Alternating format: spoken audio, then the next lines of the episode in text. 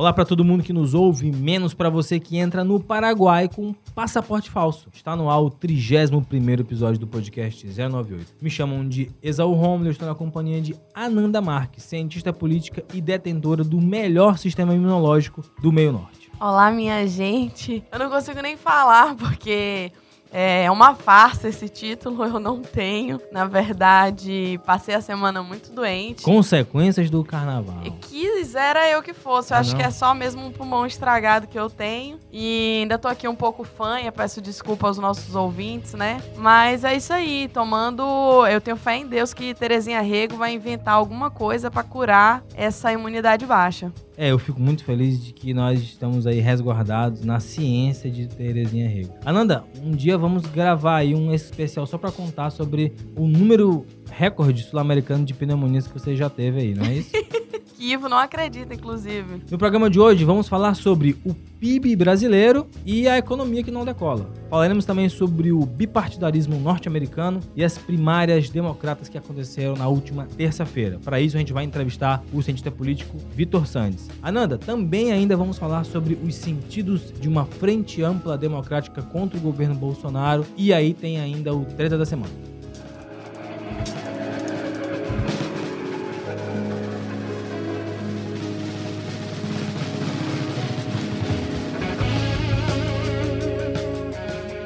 Ananda, o PIB, Produto Interno Bruto do Brasil, cresceu 1,1% em 2019 em relação ao ano anterior. Foi o que divulgou o IBGE na última quarta-feira, dia 4 de março. O número marca o primeiro ano de mandato de Jair Bolsonaro, cuja política econômica, cuja essa agenda é chefiada pelo ministro Paulo Guedes. A gente precisa lembrar aqui é, o óbvio de que o PIB é o resultado da soma de todos os novos bens e serviços produzidos no país em certo período de tempo. Então, por ele ser um indicador de quanto e como a economia produziu em determinado período, o PIB vai ser esse termômetro. Ele vai apontar se a economia se expandiu, se a economia encolheu ou se ela se manteve igual na comparação com outros momentos. Então, a gente teve aí a expectativa e a realidade de como foi que o governo Bolsonaro conduziu a economia no ano de 2019, Ananda? É, Exaú, a gente teve aí essa semana um balde de água fria no governo Bolsonaro, porque na campanha de 2018, muito se falava que Bolsonaro ia fazer o PIB crescer e o dólar ia baixar, né? Era, eram essas... Gás de cozinha né, baixar. O, o gás, mas enfim, que essas duas, esses dois indicadores, o dólar ia baixar e o PIB ia aumentar. E, inclusive,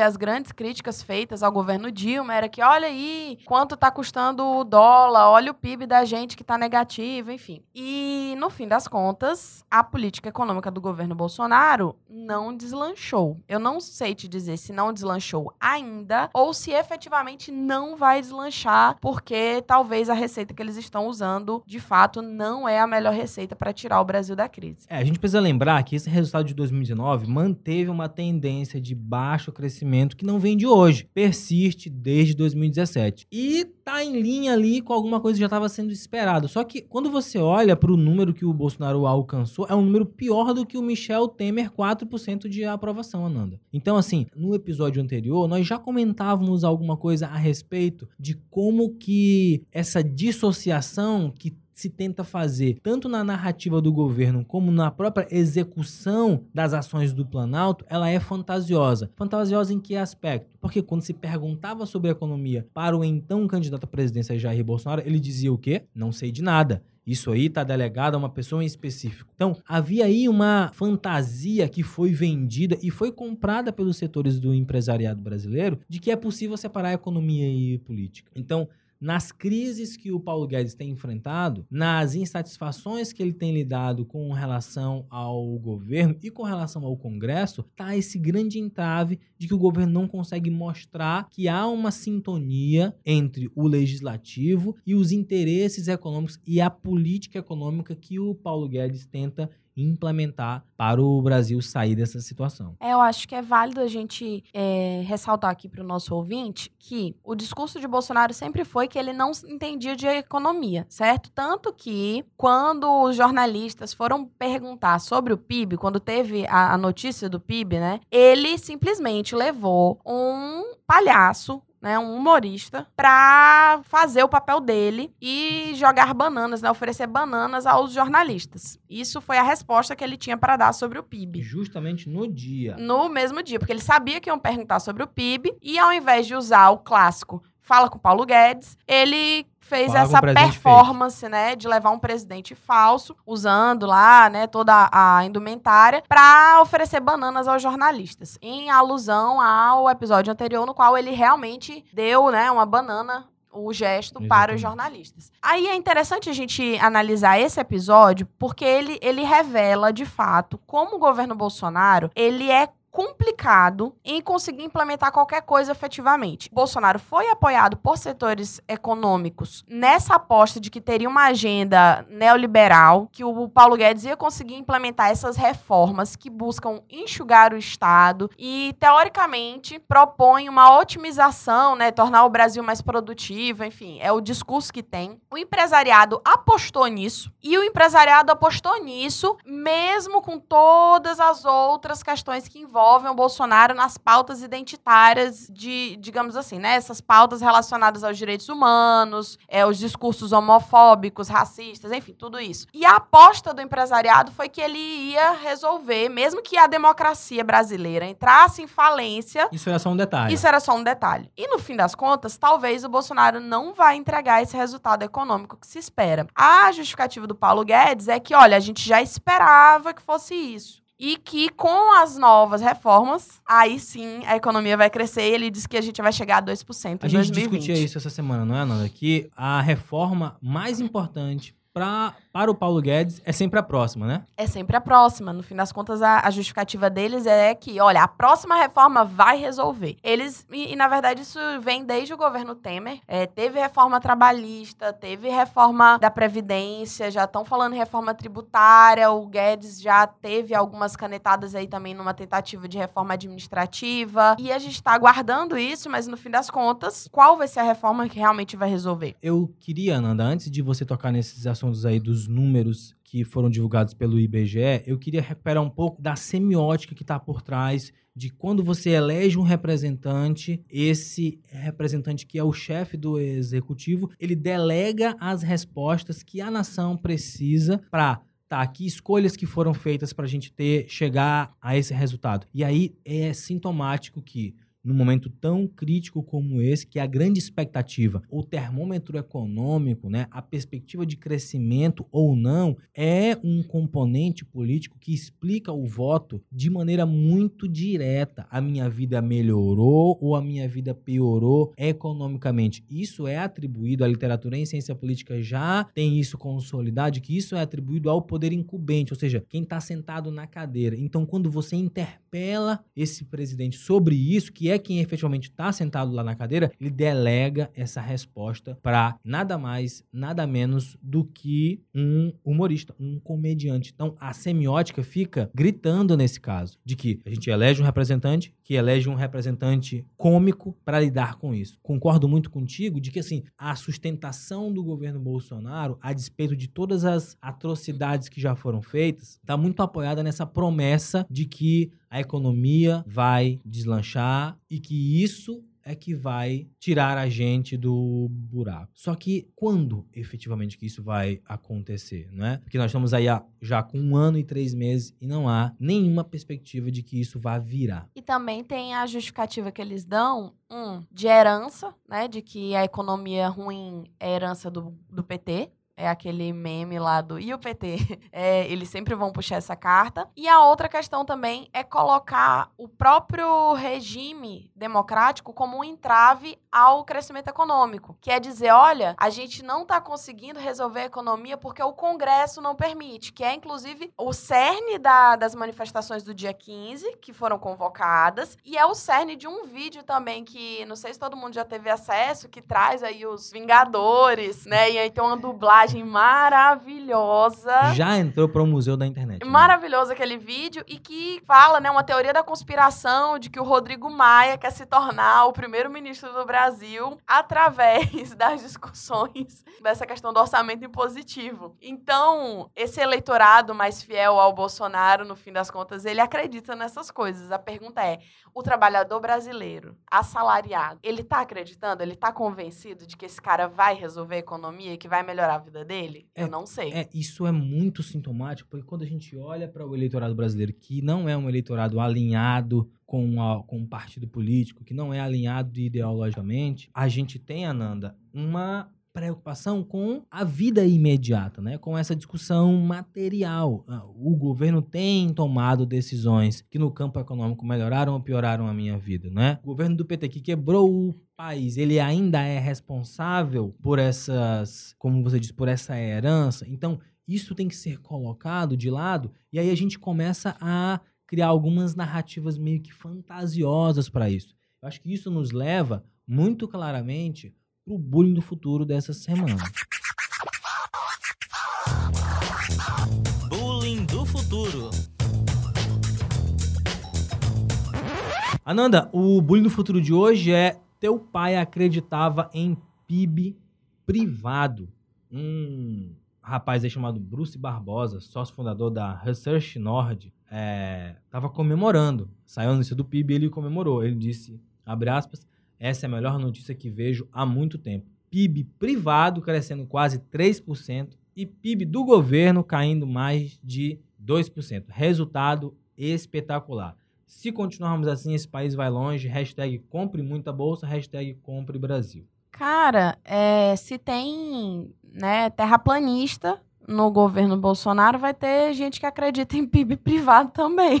É. Não tô nem surpresa. É, a gente falou no começo do programa, né? Que assim, a não ser que todo mundo que já estudou economia alguma vez esteja errado, mas não existe essa história de PIB privado. Então, você está querendo dizer então que ah, o setor privado está avançando logo, o Brasil está avançando, é isso? Eu acho que, que é parte da narrativa de alegar que eles devem enxugar o Estado, né? Eles estão querendo dizer, olha, a gente está enxugando o Estado e o setor privado está crescendo. Essa é a ilusão de achar que, por exemplo, um, um velho da van daquele ficando mais rico, quem disse que o povo brasileiro se beneficia com isso? É, ou, ou de que assim, ou de que assim, o empresário está ganhando dinheiro significa que nós estamos enriquecendo também. Não sei da onde, mas enfim. É isso, mas antes da gente encerrar esse bloco, Ananda, teve aqui uma sugestão de uma ouvinte do programa que é o Bullying do Futuro Bônus Edition.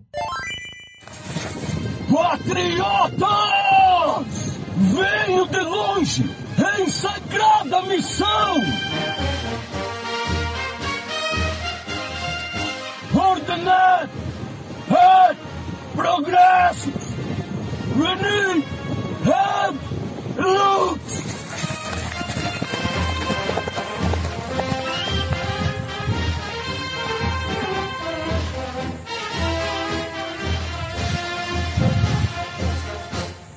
Olha aí, Ananda. Teu pai era templário tupiniquim. Ananda, tem aqui um vídeo na internet de um cavaleiro templário, deve estar assim, alguma chácara, convocando as pessoas para esse ato do 15 de março, que é um ato contra o Congresso, contra o STF. Eu ainda não tenho. eu, eu não estava prepa- preparado. Está fora do roteiro. Não tem nem preparado. palavras É. pra. Bom, eu vou aproveitar que você não tem palavras para fazer o seguinte convite. Dia 8 de março, agora domingo, é Dia Internacional da Luta das Mulheres. E na segunda-feira, muitas cidades no Brasil, aqui em São Luís, a concentração a partir das 15 horas na Praça Deodoro, para manifestação das mulheres contra o governo Bolsonaro, a favor da democracia, a favor dos direitos das mulheres, né? Então, dia 15 de março vai ter essa pataquada aí, mas dia 9 a mulherada vai estar na ter- rua de novo para mostrar que quem vai salvar a democracia desse país somos nós. Ananda, vai ter Amazona Templária lá nessa manifestação ou não? Não, minha amiga, a gente não brinca dessas pataquadas não, porque a mulherada aqui é de verdade, a gente não precisa vestir fantasia não. Beleza.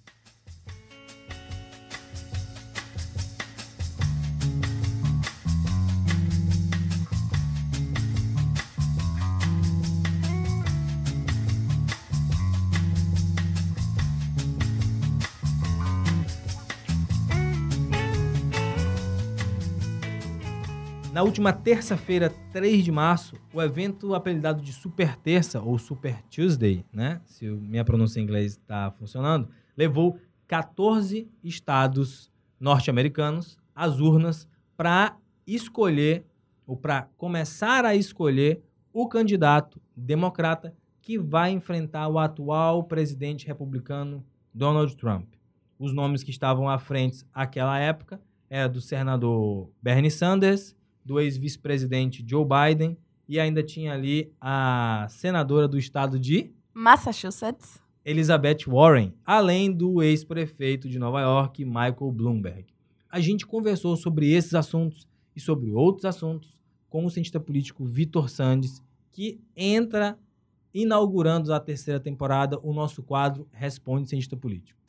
Responde, cientista político. Responde, cientista político. Responde, cientista político. Responde, cientista Responde, cientista político. Responde, cientista político. Então, Vitor, uh, para a gente começar, eu queria que você explicasse um pouco para a gente como é que funciona o sistema político dos Estados Unidos olhando principalmente para esse fator que é o diferencial daqui, que se costuma dizer a diferença entre bipartidarismo e multipartidarismo. É, antes de explicar direitinho sobre a superterça, é importante dizer que é, parece que o sistema americano, que o sistema dos Estados Unidos, o sistema é, partidário, é composto somente por dois partidos.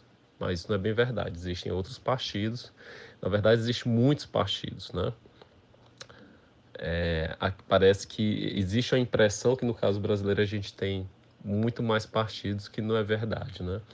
O, a, a, diferença básica é que é, basicamente você tem dois partidos aí com representação é, nas casas representativas, na presidência da República, que é o Partido Democrata e o Partido Republicano.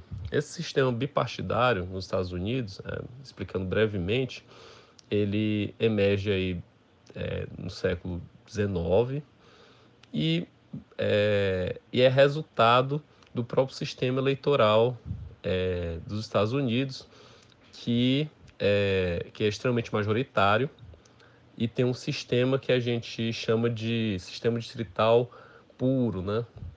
o sistema distrital de representação uninominal, né? O que, que isso quer dizer? Que é, a gente, é, os eleitores americanos escolhem um representante por distrito, né? Então, vamos supor um caso hipotético.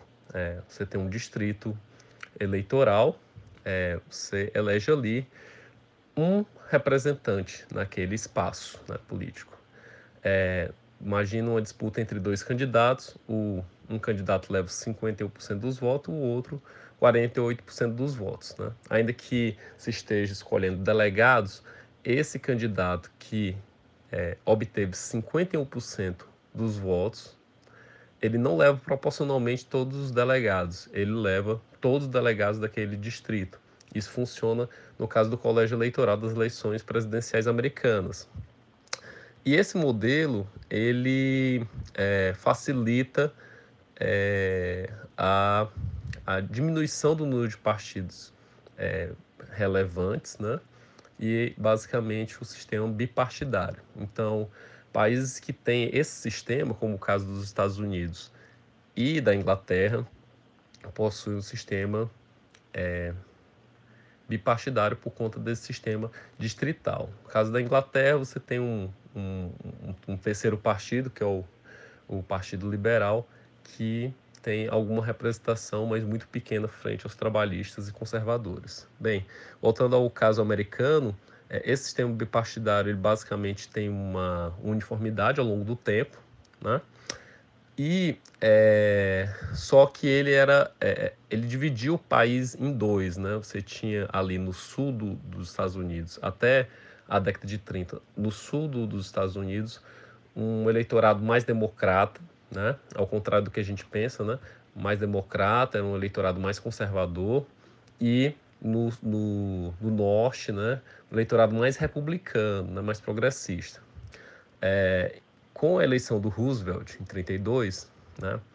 Você tem ali uh, o, um processo que a gente chama de nacionalização da política. Né? O que, que isso quer dizer? Né? Que Em vez de você ter partidos defendendo causas regionais, você passou a ter um, um partido, no caso o Partido Democrata, passou a defender grandes causas nacionais. Nesse caso, é o que veio a ser o New Deal, é, que foi um grande acordo, um grande programa, né, um, um grande projeto de, de, na tentativa de alavancar a economia do país, né, saída ali do, da crise de 29, né.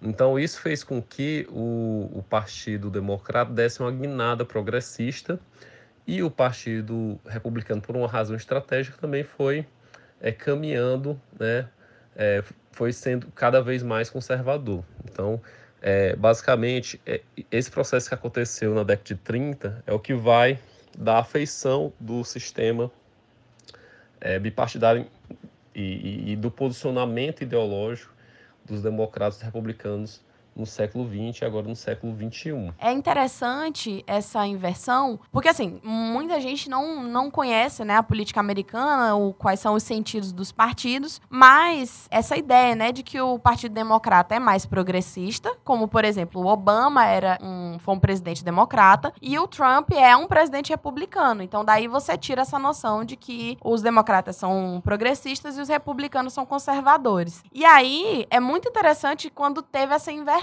que se você for fazer um, um, paralelo, né, no Brasil, quando a gente vai ter também nessa época aí, lá no começo do século XX, esses partidos que são regionais, e só depois do Vargas é que a gente vai ter a nacionalização dos partidos. Então, no segundo governo Vargas, inclusive, né? Então, nos Estados Unidos, é a nacionalização de quando deixa de ser associado a Norte e Sul que os partidos vão se inverter. E aí o Partido Democrata, que antes era conservador, passa a ser progressista, e o republicano é meio que assim, é, é, aquela coisa do espectro ideológico, né? Se o meu opositor tá indo para a direita, tá indo para o extremo, eu vou ter que ir para o outro extremo para eu me diferenciar dele. Então foi isso que aconteceu lá também. E aí eu queria perguntar pro Vitor o seguinte, como é que começou esse negócio de super terça, né? De, de onde que veio isso? Por que que se tornou É, de ter a ideia de que é uma corrida, né? Porque assim, eles vendem como se fosse uma corrida. Eu preciso correr com a conquista de delegados para chegar na convenção final com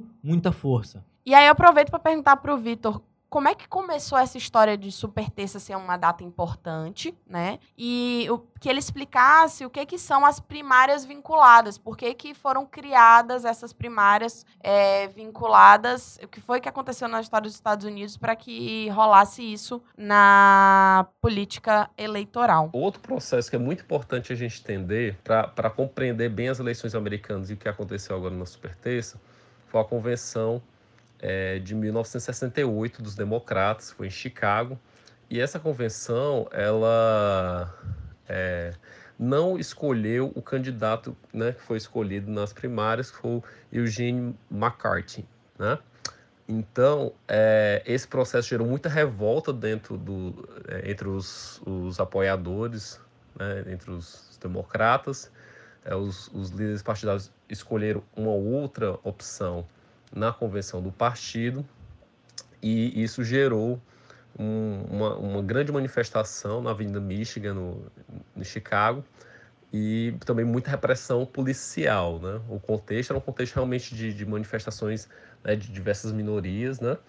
e também é, foi nesse contexto da Convenção Democrata. E é, após esse, esse momento, né, que foi muito importante na história americana, é, se formou uma comissão que é chamada Comissão McGovern-Fraser, e essa comissão ela é, repensou as regras, né, é, diversas regras dos partidos políticos nos Estados Unidos, mas a principal alteração que essa comissão é, gerou né, em seu relatório foi a criação de primárias vinculadas. Né? É, essas primárias vinculadas, o que, que isso quer dizer? Né? É dizer que a escolha realizada pelos partidos é, nas suas primárias, que esse processo está acontecendo agora, por exemplo, nos democratas, é, entre os democratas, é, a, a escolha realizada agora dos delegados, de fato será a decisão a ser tomada na convenção nacional do partido, né? Não terá o controle das lideranças partidárias nesse processo, né? Então, é, a solução aí da comissão foi por maior inclusão e, né, e tem até um termo aí clássico surgido dessa comissão que é que se resolve os da democracia com mais democracia. Então, essas regras começaram a valer já nas eleições de 72 e aí você tem todo esse processo de primárias vinculadas desde então, né? Então, Ananda, é exatamente na década de 1970 que esse termo superterça vai ganhar grande repercussão. Ou seja, ele é esse acontecimento em que eu vou escolher a maior parte dos delegados que irão votar e vão escolher o cara que vai disputar com o republicano. Ele vai chegar na convenção final, que era o que a gente estava dizendo, com muita força. A gente conversou com o Vitor e ele disse que esses números vão variar de eleição para eleição, que nessa foram escolhidos 1.357 dos necessários 1991 para que a pessoa efetivamente seja a indicação democrata para enfrentar Donald Trump.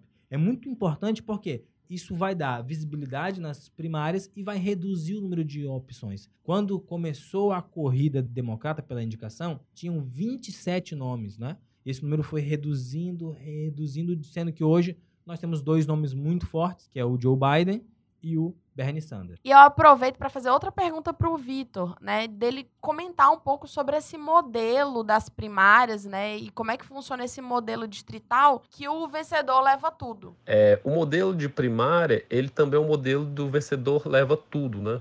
Ou seja, ele, ele cada é, candidato que obtém a maioria simples da votação nos distritos, né, eles eles levam, né, todos os delegados daquela, daquela, daquele distrito, né, delegados de forma proporcional, né. Por isso que houve uma redução do número de opções, né, nessa, nessa, nessa superterça, né. Você tinha até nomes bastante fortes dentro do partido, como é, a, a Warren, né, de Massachusetts, mas ela de fato não conseguiu ter um bom desempenho, né.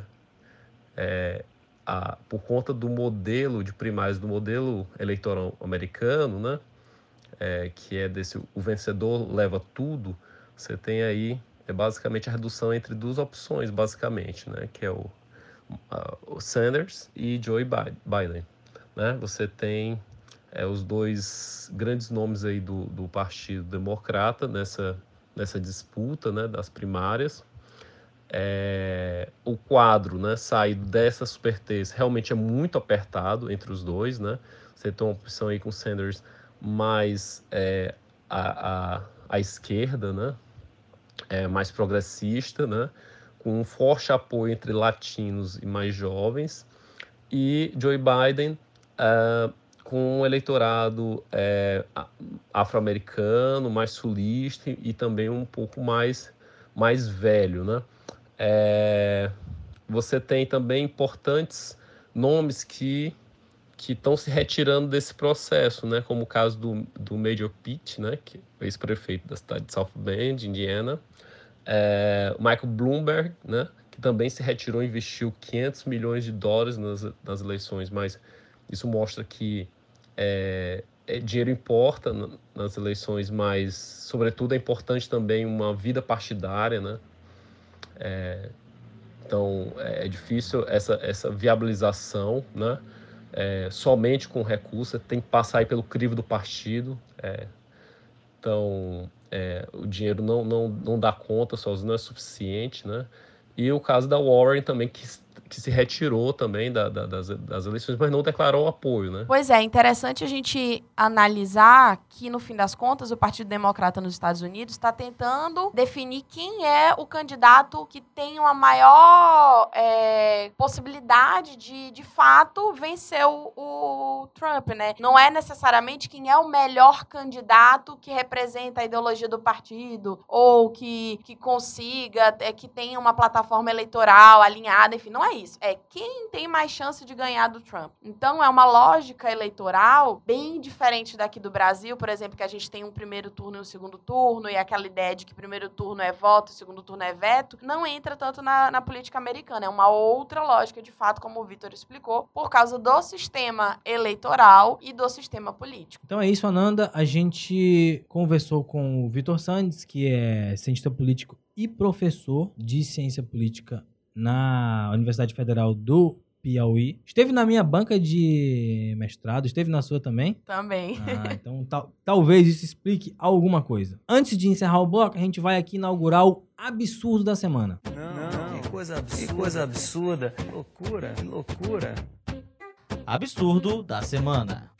Pão de queijo, caipirinha, de maracujá, chimarrão, culto, missa das dez, desafio repentista, hum, forró, o forró. E aquele pum produzido com talco espirrando do traseiro do palhaço e fazendo a risadaria feliz da criançada. Cultura é assim. É feita de palhaçada. Ananda Marques, Regina Duarte. Nós temos que conviver agora numa dimensão, né? Das 11 dimensões possíveis aí, sei lá, pela teoria das cordas. A gente está preso na dimensão em que Regina Duarte é ministra da Cultura e aí nos proporcionou essa pepita aí, quando ela tá falando que o talco que sai do pum do traseiro do palhaço também é cultura, Nanda. Eu não tenho nada a declarar, eu vou, vou ficar calada, né? Queria só dizer que, assim, das aulas de antropologia que eu lembro, a gente tem que fazer uma breve distinção. O que, que a gente está chamando de cultura especificamente, do que são manifestações culturais. Ela estava aí querendo montar o que seria um arquétipo de variedades culturais do Brasil e veio aí, tirou essa, essa da cartola, que foi assim, é, um, é realmente o absurdo da semana.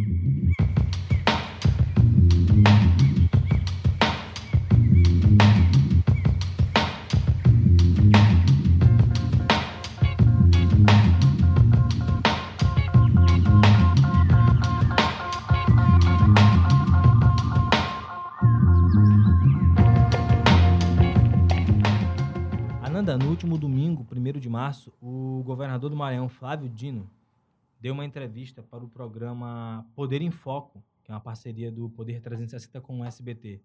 Foi uma entrevista longa e muito esclarecedora para aquilo que a gente vai discutir aqui nesse bloco, que é a chamada Frente Ampla Democrática. O que, que a gente está querendo dizer quando a gente fala de uma frente ampla e quais são os sentidos de a gente ter essa estratégia política para lidar com o avanço da extrema-direita no país. Pois é, Esaú. É, essa entrevista do governador Flávio Dino é interessante porque eu acho que ele apresentou uma visão bastante pragmática de que é necessário, quando você está lidando com uma, uma ultradireita que tem um cunho, sim, antidemocrático, é necessário você dar as mãos com atores políticos que não necessariamente estão tão próximos ao seu espectro ideológico, mas que partilham de princípios e preceitos democráticos, como a defesa do Estado de Direito, enfim, da- dos direitos humanos, Liberdade de enfim, imprensa, liberdade de imprensa, liberdades individuais, direitos civis e políticos, etc. terra ser redonda, por exemplo, A Terra ser redonda.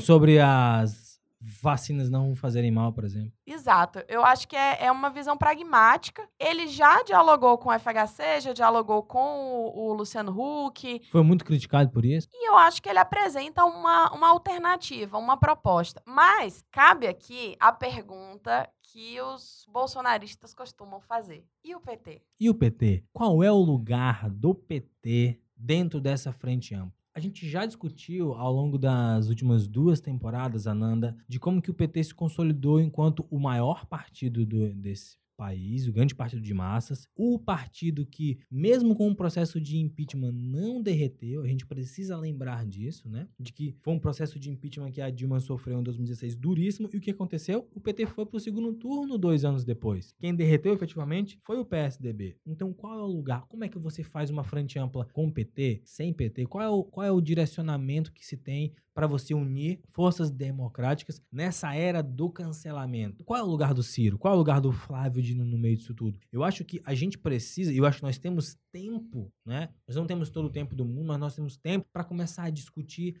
a respeito disso.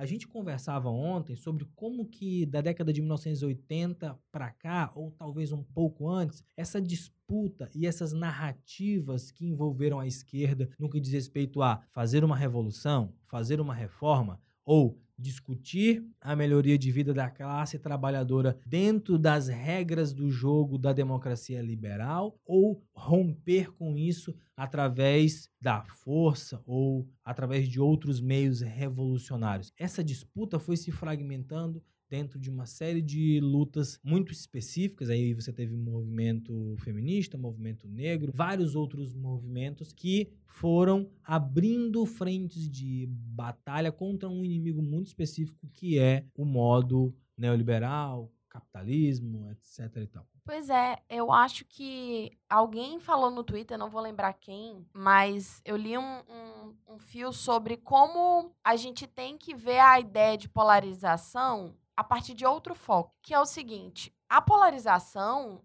ela é um impasse, né? Mas ela, inclusive, alimenta a estadia, a chegada do Bolsonaro e a estadia, manutenção dele no poder. Porque, veja bem, a pergunta que tem que ser feita é: diante de uma proposta de frente ampla, por exemplo, esse centro, né, que teoricamente é moderado, ele vai para que lado? Ele até repudia o Bolsonaro, como, por exemplo, o Rodrigo Maia já fez falas sobre né, criticando os discursos e algumas ações do presidente, mas no fim das contas, na pauta econômica, o Rodrigo Maia está do lado do Bolsonaro. Rodrigo Maia é a favor das reformas que foram feitas e que estão sendo feitas. Ele só torce a boca para os excessos. Porque ele tem aí alguns princípios alguns democráticos, algum, algumas questões que ele respeita. Mas, no fim das contas, no frigir dos ovos, ele vai ficar do lado do Bolsonaro. E a mesma pergunta, o Luciano Huck, para onde ele vai? O discurso dele está muito mais próximo né, dessa centro-direita. Então, é complicado também você pensar numa frente ampla se a esquerda abre mão de determinadas questões que lhe são caras para dar as mãos com atores do outro lado, digamos assim, sendo que esses outros atores não estão dispostos a abrir mão para ficar do lado da esquerda. Então, a gente no fim das contas vive um impasse e a impressão que eu tenho é que não tem saída Não, sa prática, saída sabe? tem, mas eu não sei se as lideranças políticas estão dispostas a investir numa saída que seja conjunta. Porque quando a gente olha, por exemplo, exemplo, para que desafios que a gente tem? A gente tem um desafio muito grande de se conectar com um eleitorado que apostou no Bolsonaro como esperança, né? E que hoje tem aí, com os dados da economia que a gente que a gente discutiu no primeiro bloco, um desalento muito grande. Como é que você se conecta com esse eleitorado? Volto a dizer, é um eleitorado que não está alinhado ideologicamente. É um eleitorado que essa discussão entre é, extrema-direita, centro, esquerda, e é, que essa discussão ideológica não está no cotidiano dele. Como é que a gente consegue atingir essa parcela da população? Então, eu acho que esses desafios do que significa uma frente ampla, eles passam pela habilidade ou não que as nossas lideranças têm em saber jogar o jogo e saber em que momento que a hegemonia tem que se afirmar e em que momento que o projeto nacional tem que falar mais alto. A gente tem, Ananda, alguns exemplos na América Latina disso. A Argentina deu um grande exemplo, foi? O Chile está dando alguns exemplos. Então, em que momento que a classe política brasileira, que fala-se tanto numa defesa da democracia, que ela vai é, conseguir chegar a alguns consensos? Eu esperava mais, por exemplo, do ex-presidente Lula, né? De que depois de solto ele tivesse uma atuação mais voltada para pensar uma frente ampla. Mas até agora a gente não teve efetivamente. O, o Lula continua meio que sendo consultado pelo próprio Flávio Dino, por exemplo, mas ele não despontou ainda como uma liderança que possa unificar, porque no fim das contas, o Lula e o PT, eles são assim, o que mais que consegue mobilizar as pessoas tanto a favor quanto contra, né? Aquela discussão que a gente já teve aqui sobre o petismo e o antipetismo, o partidarismo e o antipartidarismo. Então, é um, um lugar muito complexo porque é, é ambíguo. Ao mesmo tempo que mobiliza as pessoas a favor, mobiliza muito contra. Então, mas ao mesmo tempo não dá para simplesmente sublimar o PT e o Lula da discussão política, não tem como a gente ignorar a importância do, deles. Eu é... acho que isso fica muito claro na própria fala do Flávio Dino, não é, Ana? Sim. De que, olha, se reconhece que há uma importância, se reconhece que é preciso dialogar, mas que a gente precisa buscar aí outras estratégias.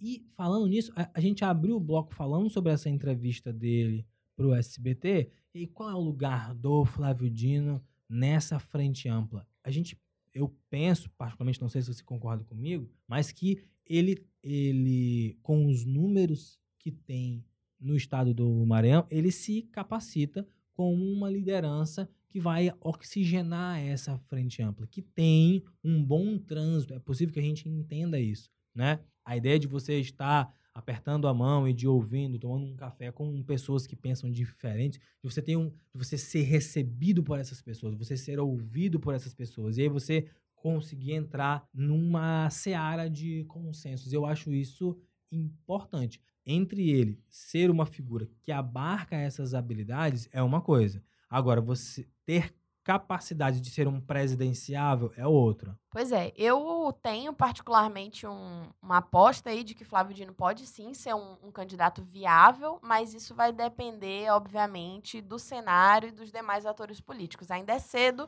e, como a gente sempre fala aqui, cientista político não é evidente, então fica só o palpite mesmo. Então é isso, Ananda. A gente encerra esse bloco, mas vamos pro treta da semana. Muita treta, muita treta, Treta da semana. Eu estou sentindo uma treta. Eu mandei faz mil anos tirar a porra da cena que eu tô dentro da unidade complementando o servidor. Agora tu, Thiago, fica leso aí e não presta atenção no que eu falo.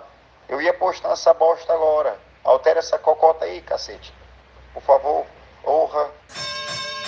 Ananda, o último domingo foi extremamente animado na ilha de São Luís. A gente teve aí desde turbina. Pegando é, fogo. É, urubu na turbina, até um ensaio do que, do que seria uma vaza-jato do Dovicense, quando mensagens mostraram aí como é que operava o gabinete do deputado estadual Duarte Júnior. Essas mensagens foram vazadas de um suposto grupo que ele teria e colocaram aí uma série de pautas que são espinhosas, né? Falou muito sobre assédio moral, homofobia, gordofobia. O deputado negou a veracidade desses conteúdos, mas ficou aquele burburinho na internet sobre como é que realmente funciona as estratégias políticas do lado dos bastidores. Então, Silon, coloca aí o áudio do deputado Duarte Júnior na Assembleia Legislativa essa semana, se defendendo dessas supostas mensagens atribuídas a ele e a, a apoiadores dele num grupo de WhatsApp.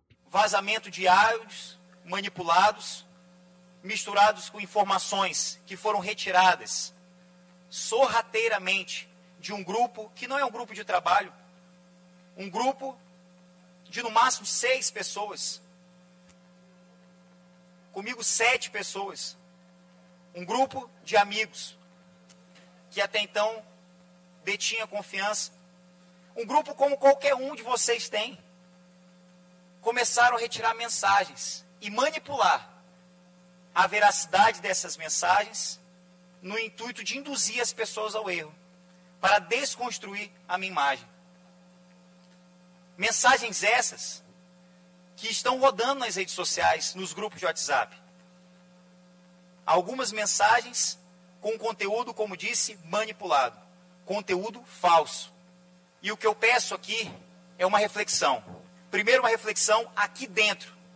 Por que, que fazem isso comigo? Porque somente atacam a minha candidatura. Quem se assusta com a minha candidatura? Quem se preocupa com o fato de eu ser o melhor posicionado do meu campo político nessas eleições? Quem tanto se amedronta com o fato de eu buscar fazer uma política com as pessoas, uma política transparente, uma política verdadeira? Quem? Quem? E por quê? Será que não gera estranheza os ataques orquestrados, direcionados tão somente a mim, a minha equipe e até mesmo a minha noiva.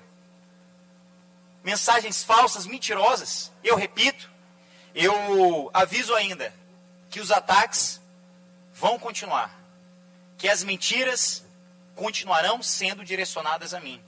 Continuarão a me atacar porque a minha pré-candidatura e a nossa possível vitória, ela assusta muito aqueles que querem fazer uma política distante das pessoas. uma política de fachada. Então, Ananda, é isso. O deputado se defendeu, disse aí que os áudios são falsos, né? São manipulados. Que é intriga ele, da oposição. É, ele questiona por que, que só ele é atacado, né? Por que, que só a candidatura ou a pré-candidatura dele, já que ele anunciou que vai ser candidato a prefeito de São Luís, indica que esses ataques vão continuar. Eu não consigo, apesar de achar que esse aspecto da política ele é muito cômico, ele, ele acaba por ser cômico muito interessante, mas é, e ele atrai muito a atenção das pessoas, atrai a curiosidade. Eu, eu fico muito preocupado de qual vai ser o nível do debate durante essa eleição. Acho que tudo bem a gente rir dessas coisas, afinal de contas a gente está num contexto econômico extremamente desfa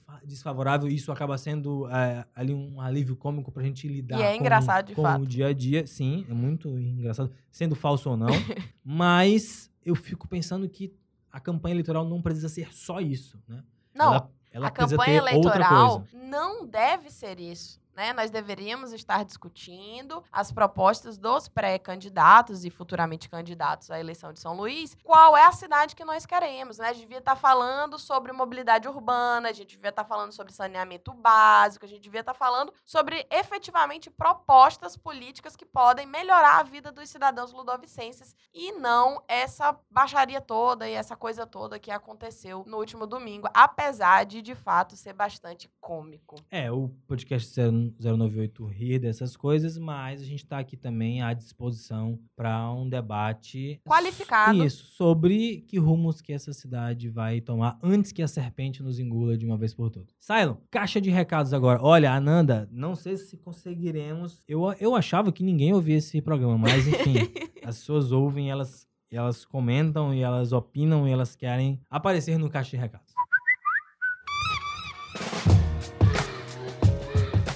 Começando o caixa de recados de hoje, nós vamos desejar feliz aniversário para a dona Nólia Desterro, a mãe do nosso amigo Rodrigo Desterro. Olha, ela é uma guerreirinha, porque ter um filho como esse aí, minha gente. Mandando aí um, um abraço pra Lohane, que tuitou o seguinte: Nossa, pô, representatividade regional é uma delícia. Muito bom ouvir podcast 098. Obrigada, Lohane. Mandando abraço para Maria Eugênia, que endossa a lista de inúmeras pessoas que elogiaram o que tá, o que tá sendo ventilado aí como talvez o melhor bloco de todo esse programa que foi o bloco sobre o Bolsa Família. Sobre ele também, a gente precisa mandar abraço aqui, foi, fomos demandados. Clenilson, George Pereira e Laerte Moraes, que compõem aí esse distinto grupo do WhatsApp chamado Democracia Sampaio Show. Inclusive, esse fim de semana tem clássico Sampaio Moto, viu? Então vamos aí, a gente vai trazer a análise disso no próximo programa. Mandando abraço pro nosso ouvinte prêmio, Danilo Moreira, que tuitou falando: olha, retroescavadeira, Bolsonaro, crossfit, Bolsa Família e Corote. Tudo isso em um só episódio do podcast 098. Mandando abraço pra PV Bastos, esse ex-tenista aposentado que sempre reclama que ouve aí e não ganha abraço nunca não. E pra Nicole Veras também. Que também é uma guerreirinha, que também viu? é uma guerreirinha. Minha gente do céu, Nicole, muita força pra você aí.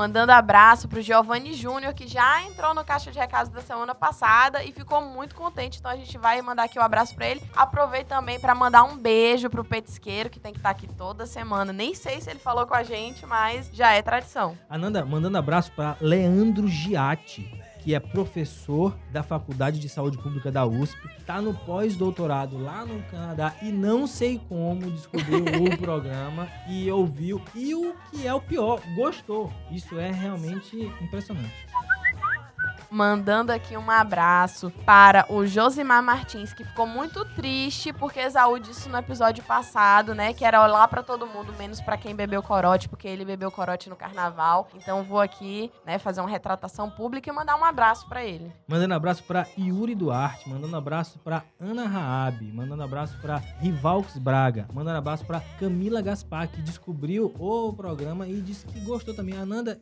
tá acontecendo alguma coisa, Ananda? Eu não sei o que, que tá acontecendo. Mandando um alô pra Renato Souza Júnior, Renatinho, que inclusive, né, nos convidou pra dar uma entrevista lá na Rádio Timbira. Inclusive, Renatinho, quando quiser de novo chamar a gente, estamos à disposição. Só não me chame pra crossfit, porque eu sou contra isso aí. É isso então? Olha, não vamos, a gente não vai conseguir falar o nome de todo mundo. Se eu não falei o seu nome aí, você pode reclamar nas redes sociais que próxima semana a gente tá de volta.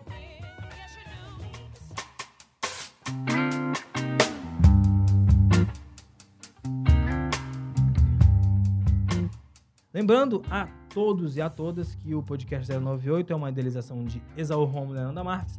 A produção é de Elton Aragão, o design Cainan Oliveira, edição e direção Simon Souza.